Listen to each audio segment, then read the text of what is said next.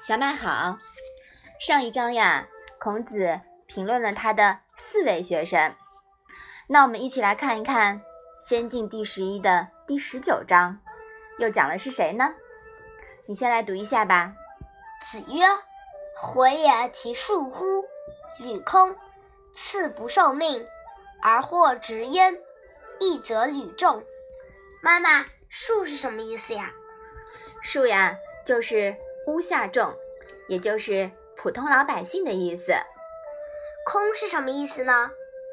空呢是贫困匮乏的意思。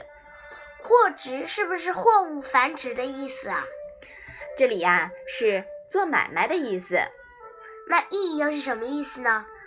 这个意呀，通臆想的意，也就是猜测、预料的意思。那这一章啊。讲的是什么呢？孔子说，颜回的学问接近于普通百姓，没什么特别的，常常贫困。端木赐不愿意受命掌执掌孔门，而是去做买卖，预测行情，往往猜中了。这一章呀，孔子对颜回好学，却在生活上常常贫困，深感遗憾。同时，颜回和子贡几乎同龄，两人的性格呢却截然相反。《论语》中呀，也经常把这两个人放在一起来评说。前面我们说过，孔子似乎有让子贡在孔子死后继承孔子遗志，接掌孔门，发扬光大之意，但是子贡啊推辞了。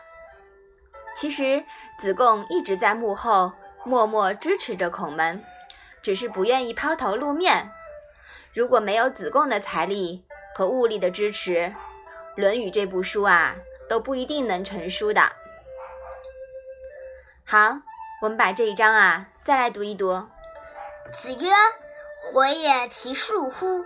履空，次不受命，而获直焉，义则履众。”好的，那我们今天的《论语》小问问就到这里吧。谢谢妈妈。